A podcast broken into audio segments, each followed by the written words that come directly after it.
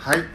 この長いレールの上をいやですよねやっぱり。うん。誰一人理解しないと思いますけど。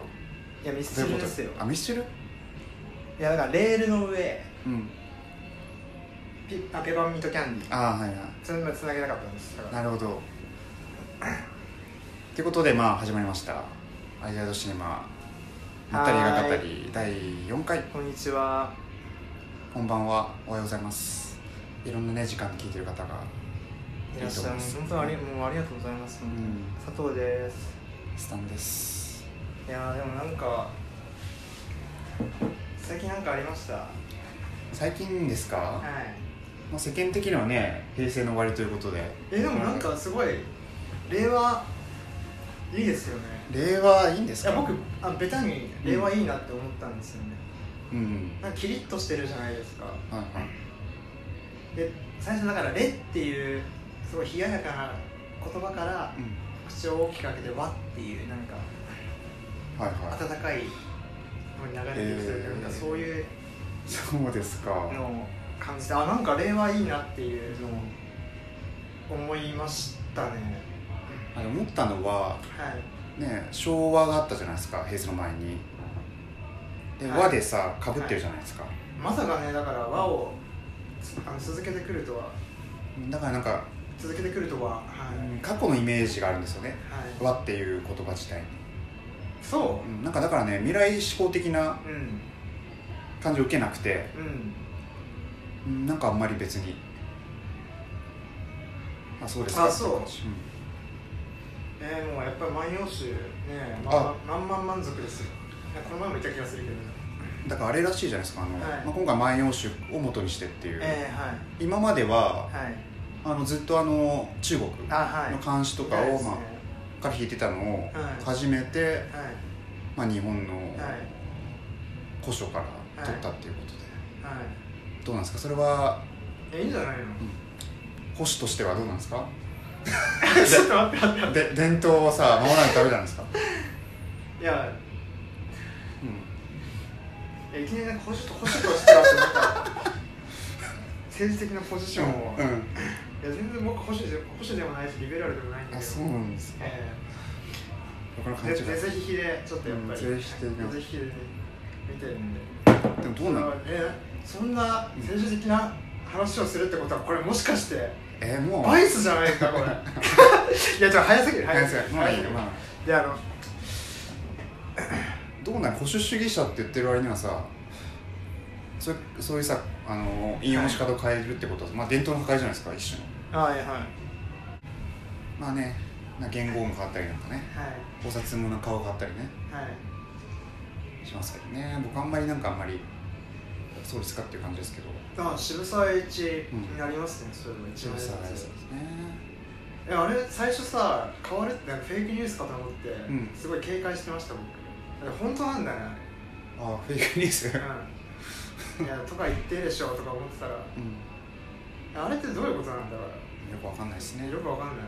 誰が決めてるだからタイムラインにすごい渋沢達彦がうんぬんっていうあ感じてあなんか楽しいなと思ったんですけど。だってなかなかね渋沢達彦一色になることってないじゃないですか。あそれで言うとさあれだね。あの あれあれ。あちょっと思い出せないな。何ですか？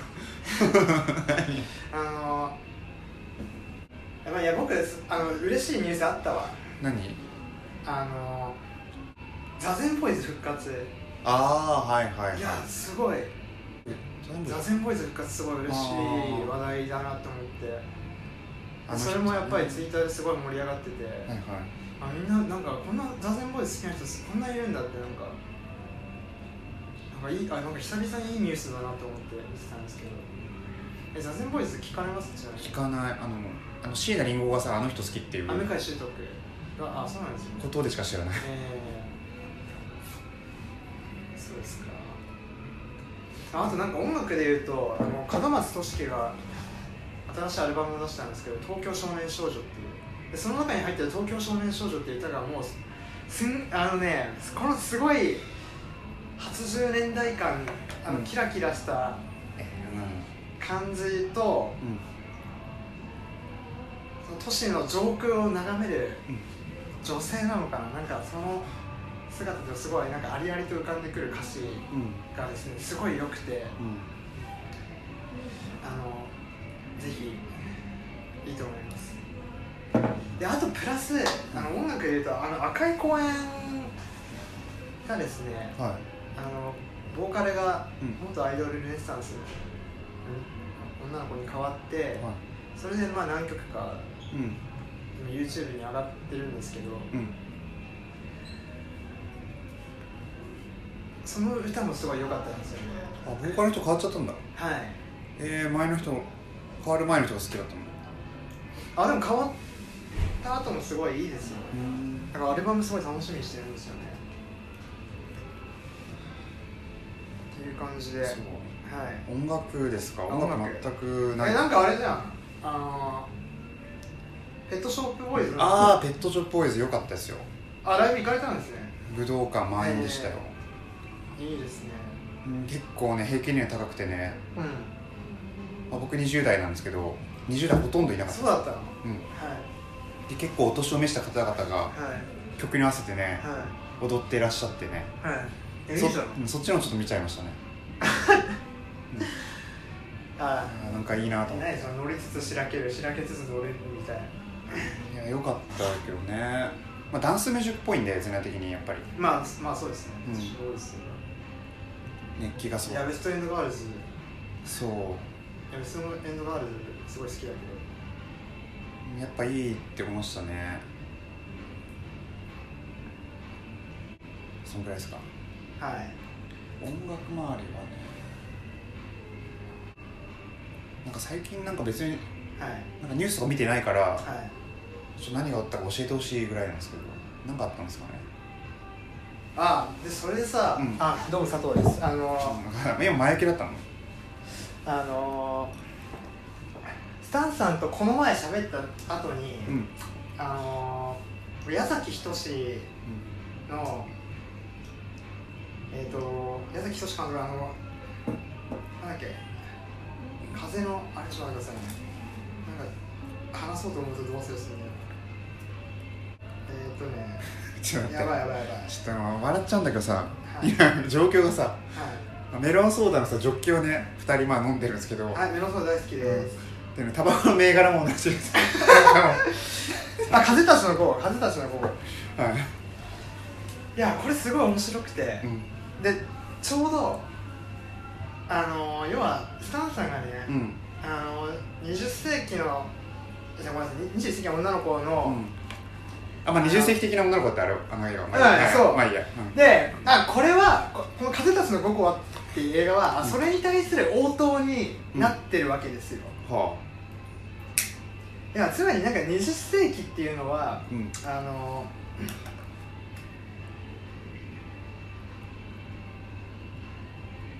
あ違う。あのだからいやなんかセクシャリティを、うん。セクシャリティを、うん。あの出すなんかなんかキスだけで終わったりうん。みたいなのってうん。いや古くねみたいなことおっしゃってたじゃないですか。いやなんかあれだわ。うんなんだろう。キスっていうかひげ生やしたりさ。ええはい。あれなんかあえてその、はい。男あれは男性性の象徴で、はい。ああいうのを女性につけることで、はい。そこを強調するっていうのが。はい。えでもやっぱなんかそういうのできるようになったのがなんか20世紀21世紀うん。だからこの「風たちの午後」って映画は、うん。そのまだ全然そのゲイレズビアンっていうワードがないうん。時代のうん。作品なんですけども、うん。あの女性が2人あの同居しててうん。それで1人はもう1人の女女性が好きなんだけどもう1人は、まあ、おそらくヘあのヘテロセクシャルっていううん。話なのよ。でだからその 自分のセクシャリティっていうのを押し出せないわけですね、うん。一人の方は。だから、なんかね長老でそういう話をした後だったから、うん。なんかそれを見てすごいなんか感じるものがあったというか、まあ、やっぱりセクシャリティを出す女性同士で出すっていうのはすごいあの難しいことだよなってすごくなんか思ったんですよね、そう。まあその時代と比べたらはい。進歩であると思うもちろん。はい。この前の、うん、20世紀の女の子。はい。だけどもう世界はその先行ってるからっていう。はい。そこを描くのは当然として、はい。じゃあそれをどう描くかっていうところで、はい。まあ、別にあのなんだろう男性性女性性を出さなくてもはい愛を描くことができる自然に。はい。で観客もそれを自然に見れるっていうさ、はい。そういう状況になってる中で、えあえてああやってなんかえはい。男性女性をその男性性女性性を強調するっていうのがちょっと時代錯誤かなと認識が古いなとそう思っただけですね。うんはい。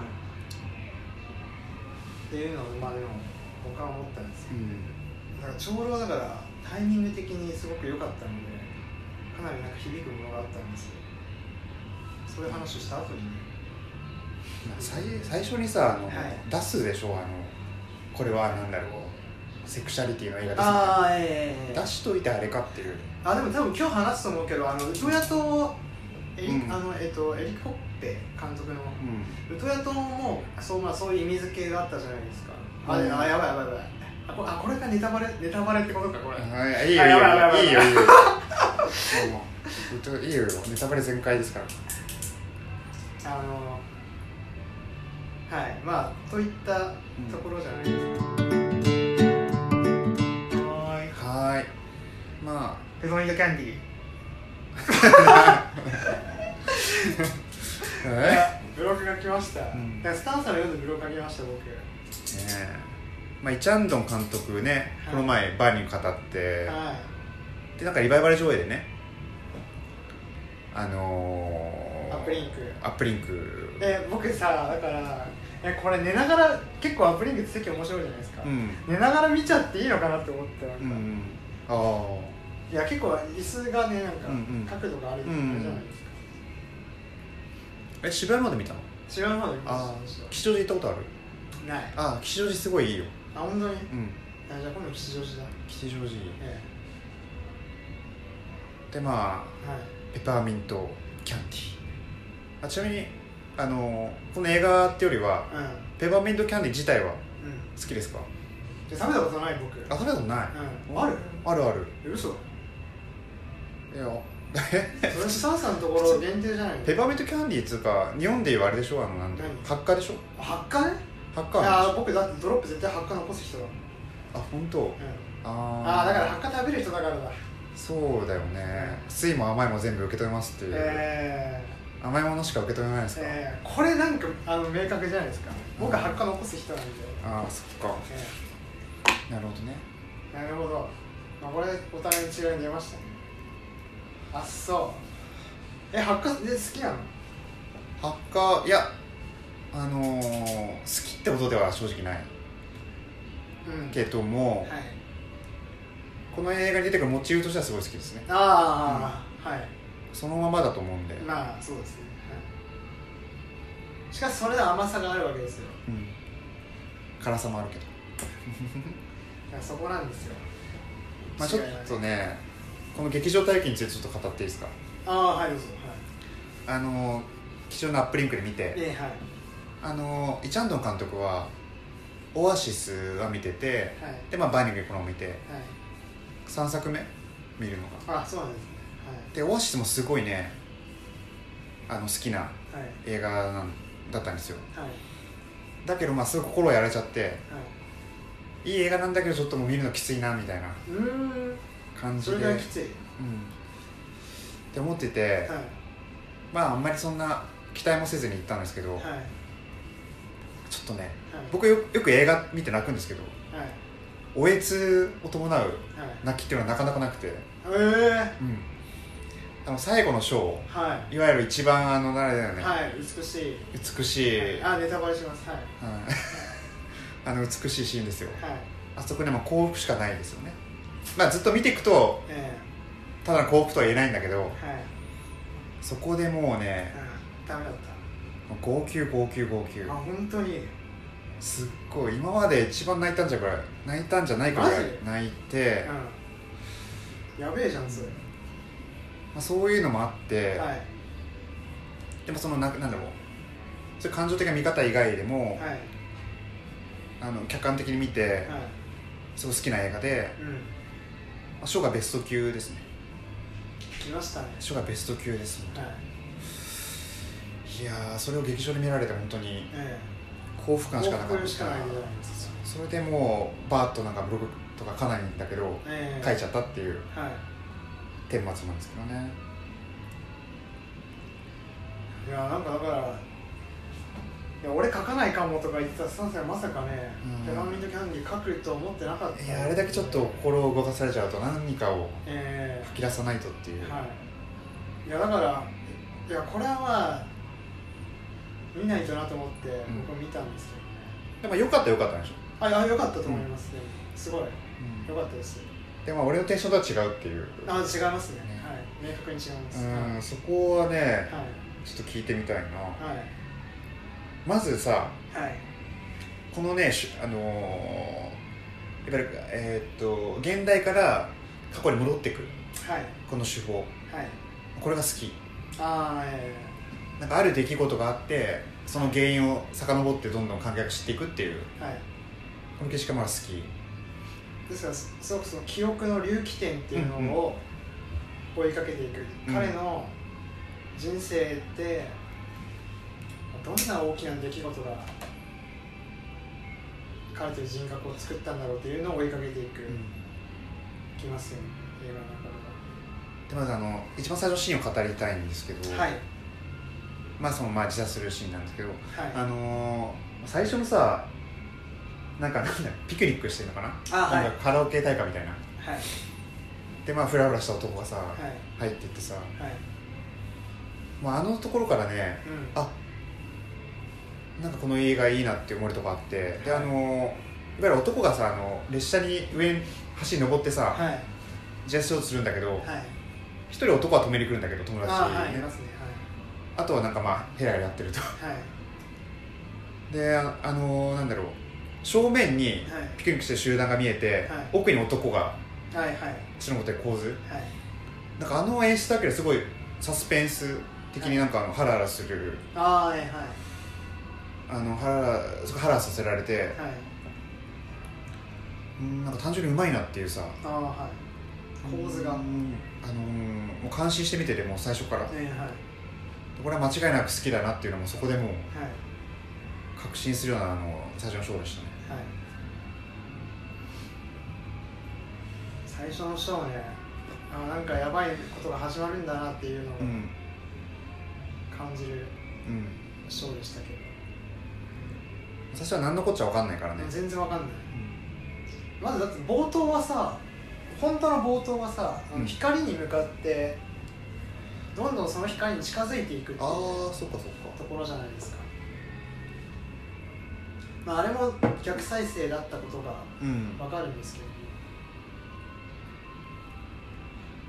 あそれで男があの寝そべってる？うん。カットか。はい、に行きますよね。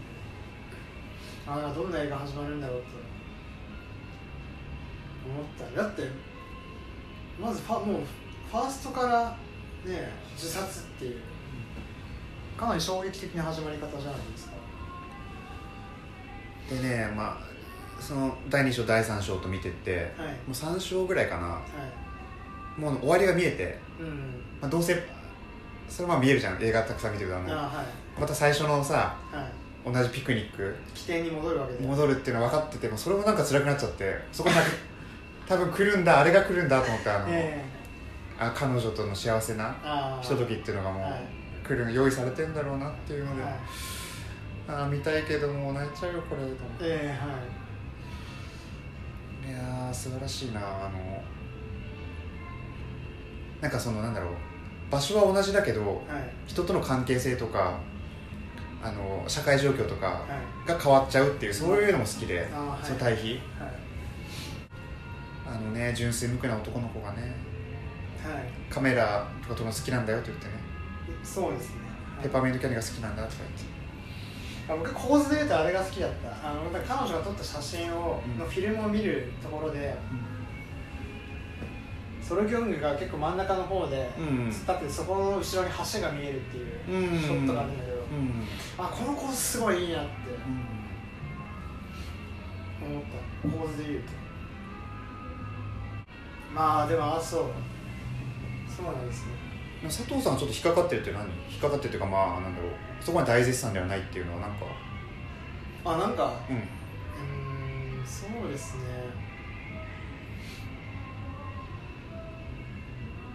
いやでも僕はなんか単純にバーニングとの比較で、うん。あバーニングの方が良かったなっていうあそう。のがある。バーニングもちろん良かったけど、はい。バーニングは良かった？バーニングの方が僕は好きだった。でなんだろうなんでしょうねはいバーニングの方が良かっそうかあなあまずねテーマが好きなんだよね。その詩もそうだし。たはい。なんだろうね、まあ、人生を描いてるわけだけど一人の。はい。もう映画見終わったとその一人の人生をさ、い。まあ、追体験したようなうんはい。気持ちされるような映画で、えーはい。でいつも日頃思ってるのが、い。あの人生っていうのはさはい。基本的に苦痛、はいまあ、遠征主義的な見方だけどその、まあはい。基本的に苦痛でさはい。まあとこどころに幸せがあってはい。その時はすごい楽しいんだけど、はい。あのー幸せにも飽きちゃう。はい。でまたしあたあの新しい幸せを見つけにはい。行く。でまた幸せを見つけてもまた飽きちゃう。はい。その過程だと思ってるからはい。基本苦痛だと。はい。であのー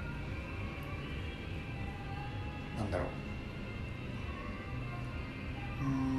とで一度そういう幸せなことがあるとはいそれが逆にトラウマあのー幸せであるがあるからこそ、もはい。うそこには戻れないっていうさうんはい。そういう苦しみにもつながっちゃう、うんはい。でまさにこの映画はさ、はい。まあ、いろいろ苦しい状況だったけどさ、うん。なんかあのー最初彼女のさ、はい。旦那さんが来てさ今既得状態なら来てくれみたいな。ああはい。あれあれでさ過去のさ幸せを呼びろ呼び戻したことでうん。自殺しちゃうわけじゃん。はい。だからね殺したのはあの夫なんだよ。うーんはい。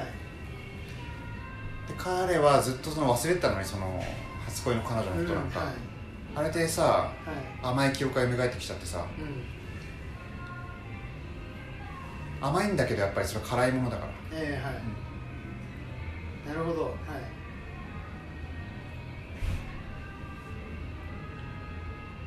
やっぱそういうものが人生だなっていううん。考えがあるからやはい。っぱりねこのテーマ性もすごい好きでね、はい。でそれをまあペパーミントキャンディーに例えてるっていうね。はい。いやー言うことないなっていう。ああだから僕はあれですね。いやでもそれでも人生は、うん。いや甘いものがあるんだっていうおお方ですね甘いものがあるんだ。まあ辛いこともあるけどはい甘いものがあるんだから生きていけそれで人は生きていけるっていう見方だから。うん。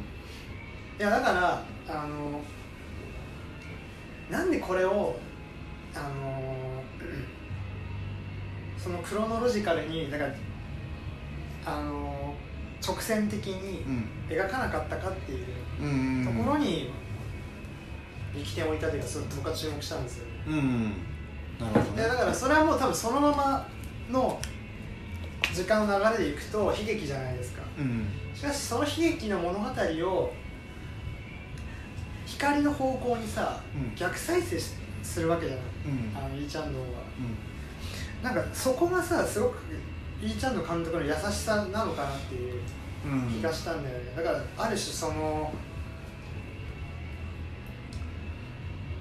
あのソルギョングがさ出来上がったっていうのは、その彼の意思というよりかはその社会の要請によって作られてしまったわけじゃないですか、うん。その都度その都度の社会状況によって。うん。なんかそういうなんか社会の苦しみみたいなものへのイーチャンドのその共感というかうん苦痛に対する眼差しっていうのがすごくあると思ったんで、うんでも最後の、うん。まあ、シーン、はい。大倉シを見てはい。どう思いました？ああいやだから、うん。うん。いやもう全能感ですよね。もうそこにはもう戻れないっていう。うんあの自然との一体感ですよ。ね、うん、戻れないとするとはい。それ辛くない、いや辛い。だけどもそこに記憶があるっていうことだけでうん。うん人は生きていけるんじゃないかっていうふうに思う。そういうきかけがえのない記憶っていうのがその人のを作るんじゃないかっていう気がするんで、なるほどねで不幸だったのははい。あのーその彼女と出会ってさはい。その後まああのー従軍？はい。軍にさ入隊するわけだけどそこでねあの少女をねはい。撃っちゃって、あうん、ああれがすごくトラウマとして響くよね。最初彼女に見えちゃったんだよね、そう。うん。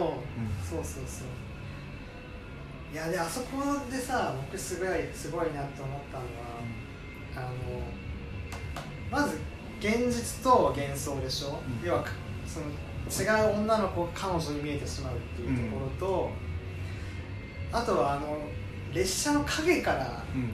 再び女性が、うん。まあ、出てきてそれであ別人だっていうことに気づくわけだ、うんそれまでは彼女に見えてたわけじゃない。だからその光と影の使い方。うんえだからすごいボーダーっていうのを意識して光影現実幻想っていう。あそこでプラスで言うと本人のその傷ついている生と死っていうのもうん関わってくる。えだからそこの揺らその2つの項の揺らぎっていうのをすごく意識してるうん。ところだと思うんです思うんですよ。だからすげえあうまいなっていうのをすごい思ったああそこのところだから彼の最大のトラウマっていうのはあので撃っちゃったことってうん。彼女を見るとうんはい。あの記憶が蘇ってきちゃう、うんはい。でまた足をね、はい。あのー足を打たれてさはい。靴の中が血まみれになっちゃう、はい。でちょっとあのーで彼女の記憶が入ってきた時にかうん。彼は必ずあので彼女っていうのは自分の暴力の記憶とも結びついてて、自分が暴力を振るおうとしたりはいまた彼女の記憶がはい蘇ってくるとはい。彼はまた足をねうん。引きずっちゃうんいやだよね、確かに病院に引きずってた、はい。うんあれも彼女に近づいちゃったからね。うんはい。だからいい幸福な思い出っていうのははい。すごく財産ではい。かけがえのないものなんだけどはい。彼にとってはそれが最大のトラウマでもあるっていう。うんはい。はいすごい矛盾したさものがあって。えペパーミントキャンディーって飴もさー、はいはい甘くて辛いっていうさ本来。あの、はい。一般的な飴とは違うさはい。矛盾したさはい。風味を持っていて。はい。そのねその酸いも甘いも含めた人生っていうのがねはい。すごい丁寧丁寧に描かれててね。あー本当にこういう映画好きだなっていうなんか自分はやっぱこういうなんか人間ドラマがやっぱ一番好きなんだなっていうのを改めてはい。教えてくれたね奥さんが浮気してたじゃん。あーはいはいはいはいはい。奥さんが浮気してて、うん。しかしあの本人も実は浮気してるっていう。う、ん。あれがねすごかったね。ところでねあのーいやあのそのだから彼の浮気相手の同じ社長社長っていう、うん女の子すごい可愛いなと思ったんだけど、うん。それはさておき。ででさその車の中での性行為のショットでさ、あのああ電車の音がうんうんするじゃないですか、うんあれって何だったんだろうって、あう。ん。電車見えてましたっけってスクリーンにあの映ってたっけってうんだからあのーでさそのセックスっていうのも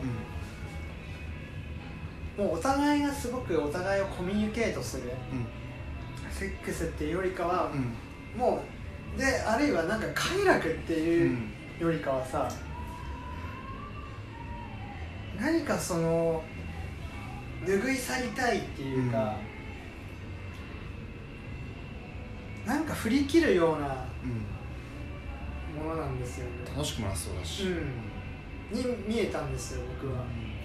でそこでそこになんか電車の音が重なることでうん。そので電車っていうのはその時のあの彼がうん。少女を殺した場所うん。にもまあ電車がうん。置いてあったけどもすごく負の記憶と結びついてるわけですよ、この映画の中である種その記憶がフラッシュバックする時のうん。あの音があの電車になってたんじゃないかっていう電車の音になってたんじゃないかっていうふうに見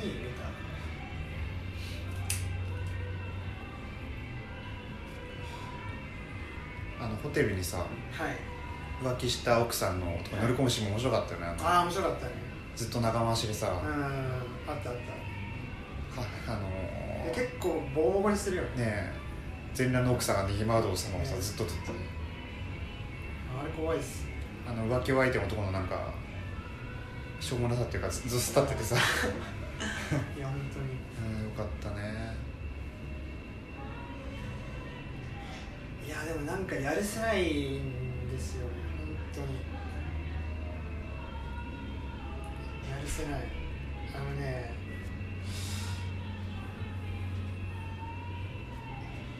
の彼女がで訪ねてくるじゃん、うんうん来ましたね。えー。いやでお尻触っちゃうんだよ。触るっていうね。ね。反動形成いやいや要は好きな女の子の前では意地悪しちゃうっていう。だから好きなんですよやっぱり。でもそれを認められないっていうすごいアンビバレントな複雑な。本当は認めたいんだけどね。うでもどうしてもトラウマ負の記憶が結びちゃついちゃってるからね。ん、うん、そうだから彼らが殺してるうん。わけだから。殺さないともう生きていけないのは精神の体あのねあの定食屋の働いてる女の子女の子もねはい。良かったですよね。いやよかった。でさその前かな。そのちょっと前ぐらいに自転車でさうん。あのその店の前を、ねすげえぐるぐる回るうん。ところあるじゃん、うん。あそことかもすげえやるせないよね。やるせないっていうか。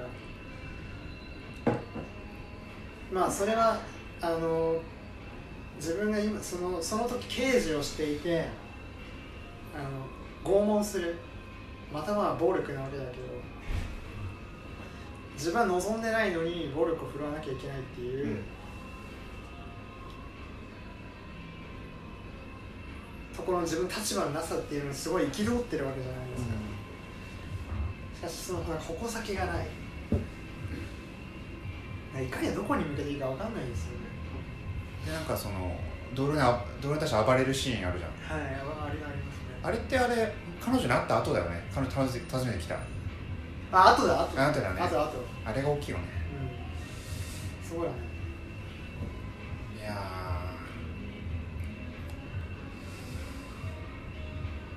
やーやるいやーせやるせないよねはい何ですかー彼女が言うわけですよ。はい。いろいろなんか外見もさ波も変わってるように見えるけどうん。手だけは変わってないねっていうね。あーあーあーありますね。優しい手だっていう。はい。その優しい手でねはい。お尻を触るわけですよ、はい。残酷ですけどそうね。手も変わらないんだよね心とねえ多少外面変えただけでも。えはい。では、なんか辛くなってきたうん、そうそういう映画なんですけどあのちょっとねはい。ちょっとある人に見てほしいのをおすすめして見てもらったんですけどもえ。う悲しくなっちゃうから嫌だったって言われて。なんでこんな映画進めるのみたいな。言われちゃった、えあそう。うん、まあそれでも見方はそれぞれだかやっぱ賛否分かれるのかなやっぱ俺いやどうだろう。好きす好きすぎてさよくわかんないんだよねその、ああ、いや面白かったと思います俺ね全く欠点がない映画に見えるから、ああはい、うん、全くね完璧。はい。あのー途中あの拷問した。相手がさはい。あのー店でさはい。食事してたら子供がさはい。なんかボールをかけてさはい。机机の下に来てさはい。でなんかうわーとか脅かすんだけど、あでそのね父親があのかつて拷問してた。ーはいあーええはい。男でさはい。トイレでね会っちゃってね。はい。人生は美しいかって。聞くんだよねその拷問してる相手にね。はいその人生美しいかっていう言葉がもはい。う虚しく響くだけという。はい。いやでもまあそれでも美しいと思いますよ人生だから彼の最初のやっぱり最初だから始まりの彼の始まりはやっぱそうなんかあの自然との一体感なわけじゃん。あの陽光のまどろみの中にあれかあの最初にさうん。最初のシーンで歌ってた歌はさうん。あの歌なのか。さいあの最後のシーンであみんなで歌ってる歌なのかな。あカラオケでね。うん。最初のシーンだと時代変わっちゃってるからさはい。なんでその歌歌ってんだみたいな感じで。すぐ曲変えられちゃってたけど、はい。あの当時流行ってた曲で多分みんなで歌っててねもそんなことは忘れたよみたいなパージされちゃうの。うんだから甘い思い出っていうのはすごい危険なものだと思いますよ。そうでも僕はなんか甘い思い出があればうん。どうですか？例えばなんかまあ大好きな彼女がいたとしてはい。すごい幸せな体験があったと。うん。それ今になって振り返るとあ、はい。それ彼女はもうちょっともう会えないとして。あどう感じるかっていうね。ーいやなんかすごいその 色色あせるんだけども、うん。いやただやっぱりそういう思い出を作れたっていうのがすごくなんか、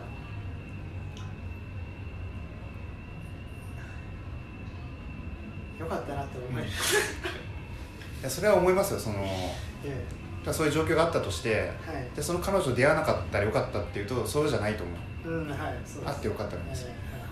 え今回の映画はさえはい。はいその人を殺してしまうって殺めてしまうっていうさはい。極端な形のさはい。トラウマと結びついちゃってるからええはい。それ危険なものになってるけど、ええ。まあ、現実問題考えたらはい。その頃には戻れないって悲しさが含まれてたとしてもはい。やっぱその甘い果実ははいすごくそのその人にとってはい。大事で貴重なものではあると思うからはい。そういう意味ではそこの価値観ずれてないと思うのね。うんはい。そうですだから映画のなんかその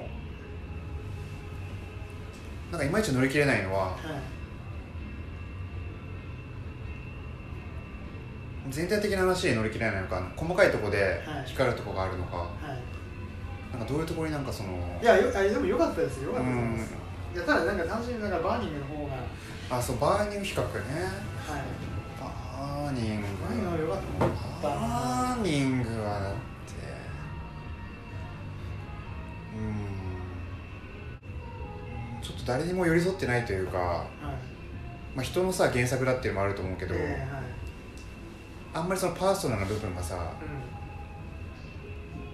現れてないなってこの映画とじゃああのペパーミントキャンディー比較するとね、ああそれはやっぱりでも、ペパーミントキャンディーがまず単純にモノローグうん。というか、うん。まあ、一人のうん。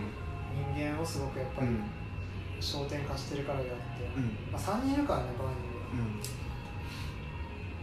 うん。その誰にもなんか投影してないような感じがしたから。ななんだろうなんかペパーミントキャンディーはすごい自分に抱えてるさなうん悪というかさはい。そういうものがねすごく出ててうん。個人的な映画だと思ったからう結構バニラと突き放してもともと話がそういう話だからはい。しょうがないってのはあるけどはい。完全にペパントキャンディーにやられますね。悲しくなっちゃいますね。ペパントキャンディー語ると。あの男の人生をね思い出してしまって、いやーねそうまあ、フィクションなんだけどうん。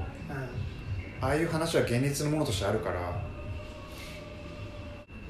自分の中ではいやうん。むしろあれはなんか現実でしょ多分。うん。あそうだから、うん。現実をなんかフィクションだと思いたいんだと思う。むしろあの映画の中で描かれたことは現実ですよ、うん。だから胸にくるんですよね。え